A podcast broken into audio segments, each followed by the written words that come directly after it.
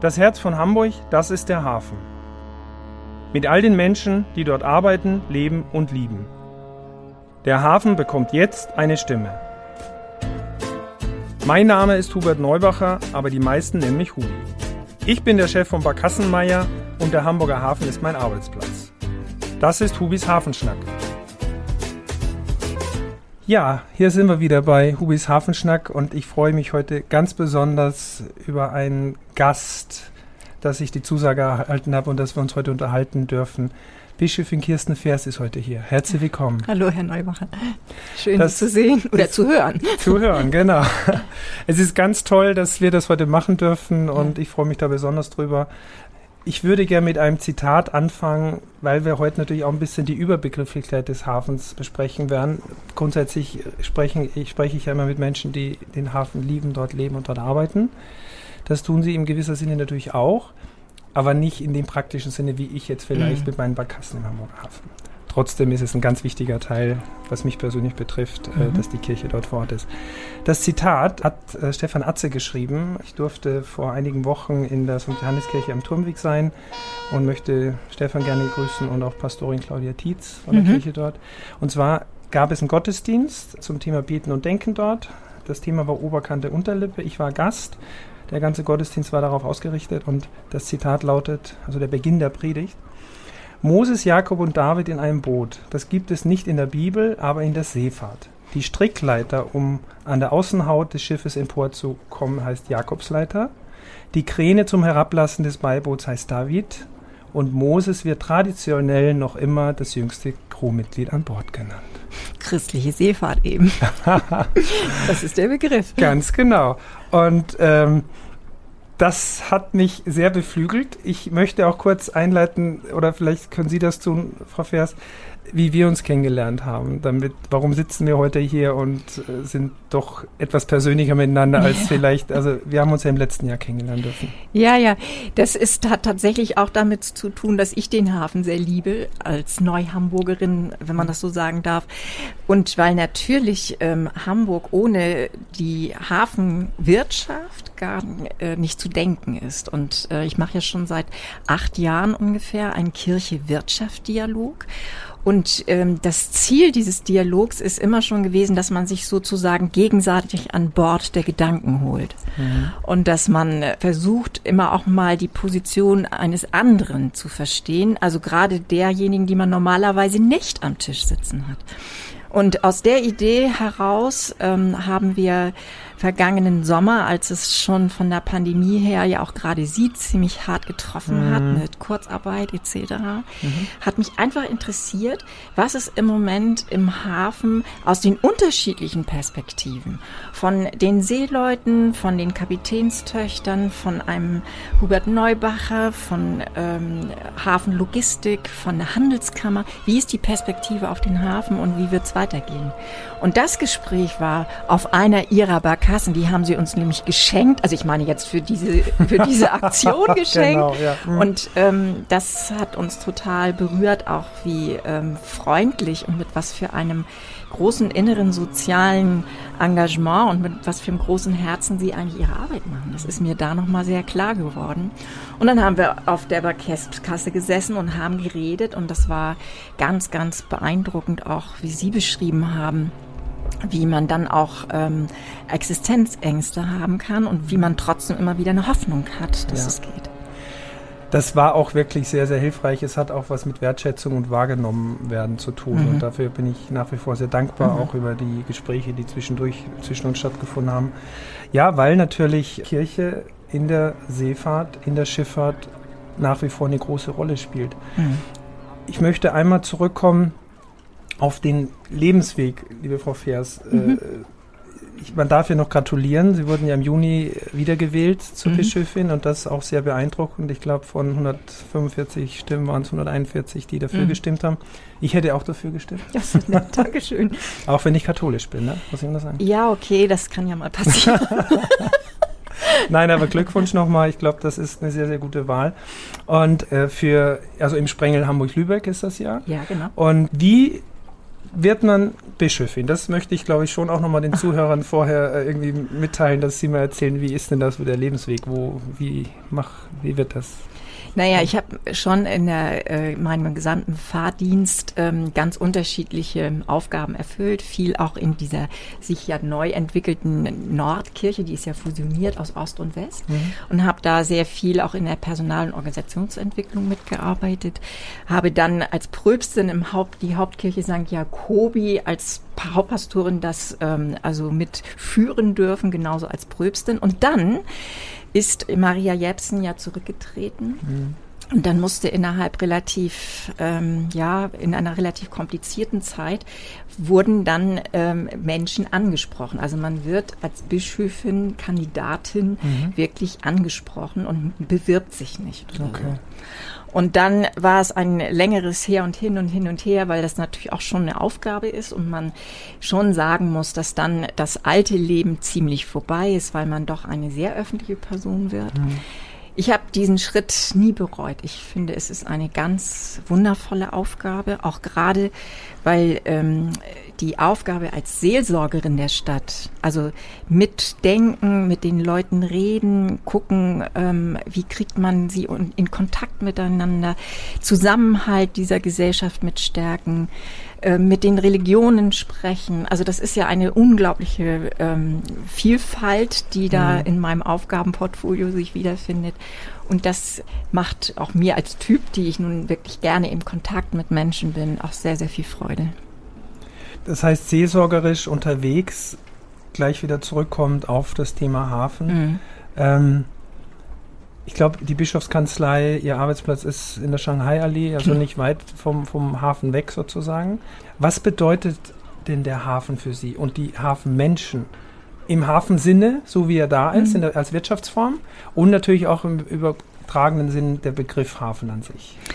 Na, ich bin ja ein Küstenmensch. Mhm. Ich komme ja aus Wesselburen, also bin in Büsum zur Schule gegangen und äh, musste in ein Hafenbecken springen nach dem Freischwimmer. Das ist also oh. so meine erste okay. wirklich elementare Überlebenserfahrung ähm, äh, mit dem Hafen. Hafen bedeutet natürlich einerseits ähm, ankommen, sich verankern, innerlich beheimatet sein. Mhm. Und nicht umsonst ist ja der Hoffnungsanker auch wirklich eine ganz, hat eine ganz tiefe Bedeutung. Und ähm, zugleich, und das finde ich gerade hier in Hamburg wieder, hat es auch was mit Fernweh zu tun. Nicht nur mit Wirtschaft. Mhm. Natürlich ist das hier sehr vorrangig, klar. Aber es hat eben auch eine, eine gewisse, einen gewissen Charme, immer zu wissen, dass ähm, hier Seeleute und Wirtschaft und die Idee, dass wir mit der Welt verbunden sind. Mhm. Die Weltverbundenheit wird in diesem Hafen total deutlich. Mhm. Und ich bin ja als äh, nationale Stimme der Seeleute auch unterwegs. Also als Bischöfin von Hamburg kann man das gut sein. Und merke einfach, äh, was für eine schwere Arbeit dort Menschen im Hafen tun. Ja.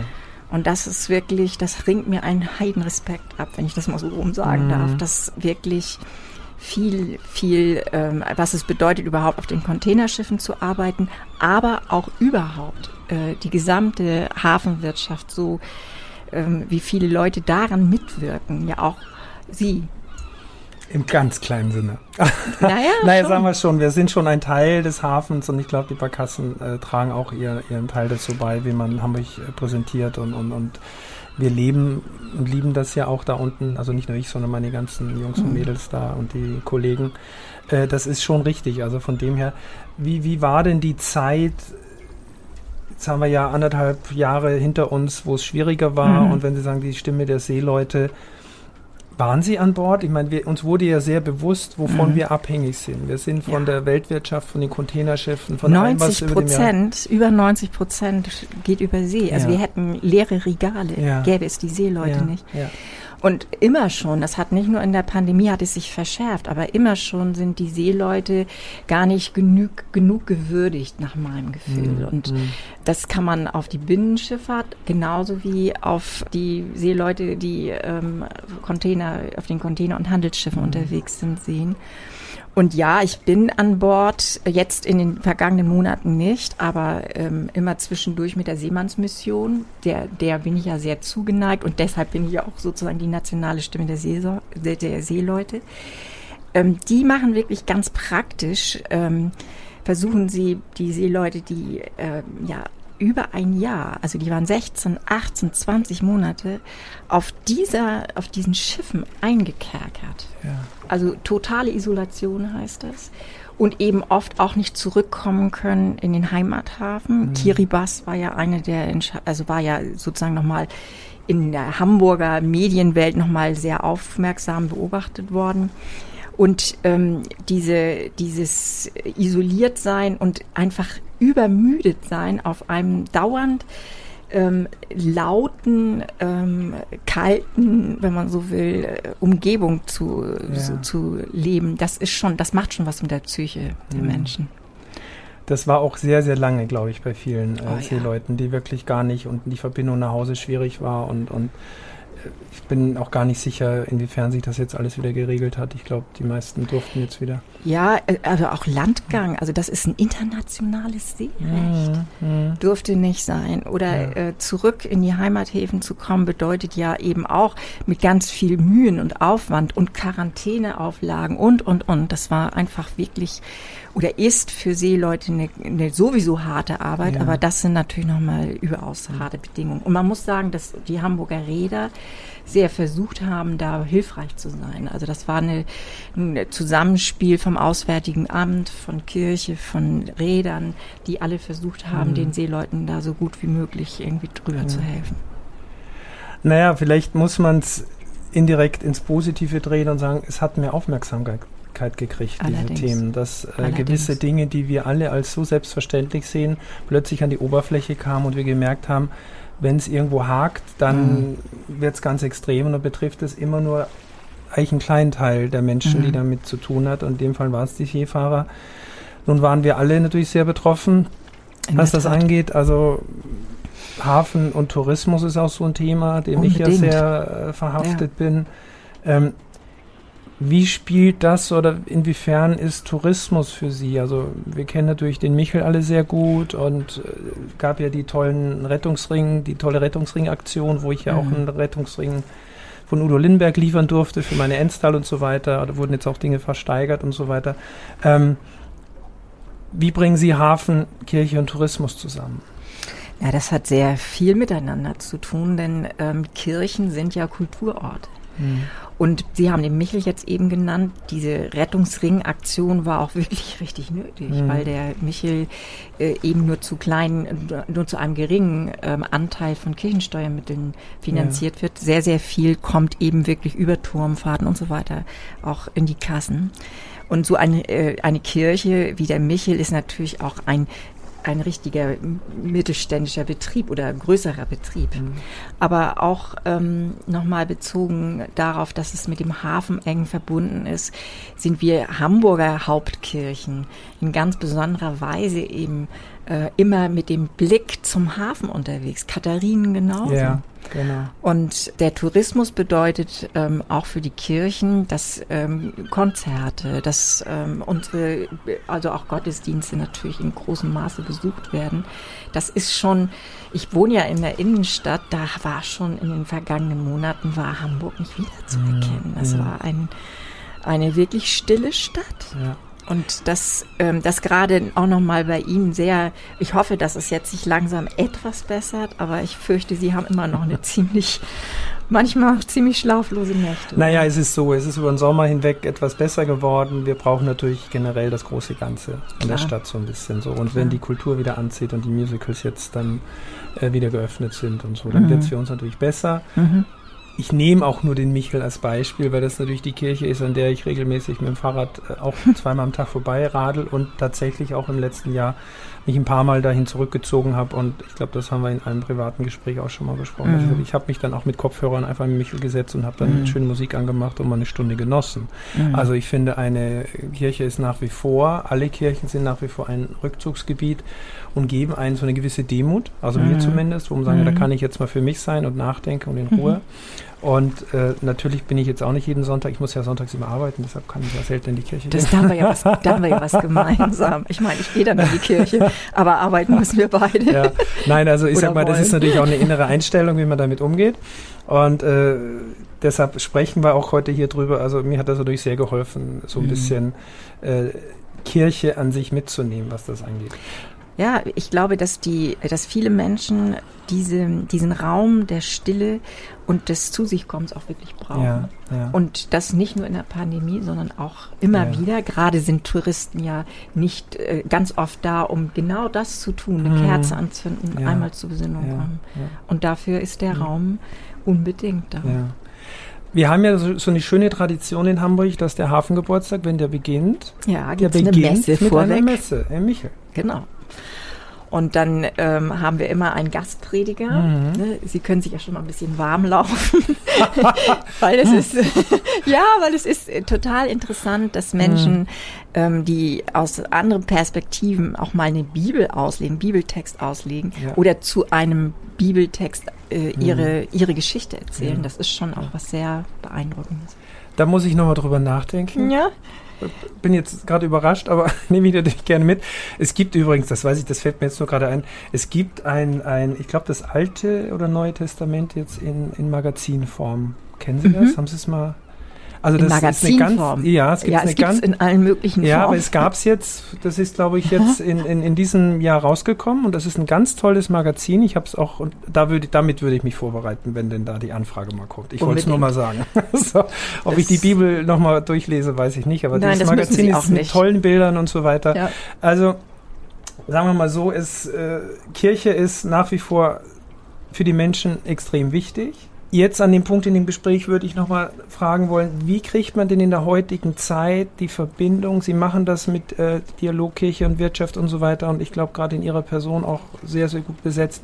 Wie kriegen Sie denn diese, diese, diese Brücke hin, dass man Kirche heute anders wahrnimmt, dass die Wirtschaft, dass die Menschen ja mobilisiert werden, auch Kirche weiter mit sich zu tragen? Es ist ja doch auch nicht die einfachste Zeit. Ja, es ist tatsächlich so, dass ich ähm, immer sehr hoffe, dass die Menschen in unserer Kirche gewogen bleiben, auch der Institution. Mhm. Das ist mir schon klar, dass das nicht immer das Gleiche ist, ob ich etwas glaube oder ob ich in der Kirche mhm. bin. Aber man muss halt wissen, wir sind eine Solidargemeinschaft. Ja. Und das, äh, der, dieser Gedanke geht verloren, wie bei jeder Institution im mhm. Übrigen und dass ähm, ich mit meiner Kirchensteuer unter Umständen ganz viel anderes noch äh, ermögliche, von mhm. Altenheim bis Kita bis hin zu, das ist vielen gar nicht so bewusst. Ja, und sein, dieses, ja. ähm, wenn man schon vielleicht nicht ähm, so viel anfangen kann mit alten Texten oder Worten oder ich meine, Musik ist ja, wer, wer mal in Gottesdienst jetzt geht, merkt ja, wie, wie, wie modern das mhm. geworden ist. Aber gut, ähm, dass äh, man aber, dass das sich dabei nicht ereignet oder dass das nicht, dass, dass es dabei nicht bleibt, bleibt, sondern dass wir eben in dieser Gesellschaft ganz viel dafür tun, dass und auch tun wollen, dass soziale Missstände ähm, behoben werden, dass man Menschen, die die es schwer haben im Leben, dass man die mit im Blick hat mhm. und dass wir als Institution eben uns immer dafür einsetzen, dass sich nicht immer automatisch das Recht des Stärkeren durchsetzt. Ja. Dafür sind wir da als mhm. Institution und mhm. wenn man uns dabei weiter unterstützen würde, bin ich immer sehr dankbar und bemühe mich auch, wenn man uns kritisch was fragt, es auch wirklich aller Freundlichkeit zu beantworten und äh, sich dem Gespräch zu stellen. Wunderbar. Jetzt haben wir noch abschließend Sonntag, Sie arbeiten, ich arbeite und so weiter. Man arbeitet aber ja nicht nur. Vielleicht so zum Schluss zurück in den Hamburger Hafen. Gibt es denn einen Ort im Hamburger Hafen, wo Sie gerne sind, den Sie unabhängig von der Kirche besuchen oder toll finden?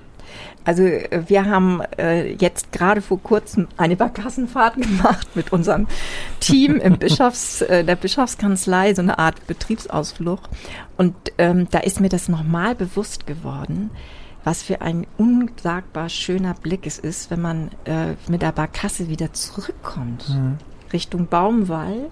Und dann sieht man ja Michel, Landungsbrücken, Elbphilharmonie, das ist ein Panorama, ja. sagenhaft. Und gerade dieses Hineinfahren und äh, nochmal die Stadt ähm, so mit ihrer alten Tradition und ihren äh, maritimen Elementen beim Landungsbrücken mit der Elbphilharmonie, mit diesen neuen ähm, Aufbrüchen, Kulturaufbruch zu sehen, das ist schon großartig. Da sprechen Sie mir ja aus der Seele. Klar. Und äh, ja, die Barkassenfahrt war mir bekannt.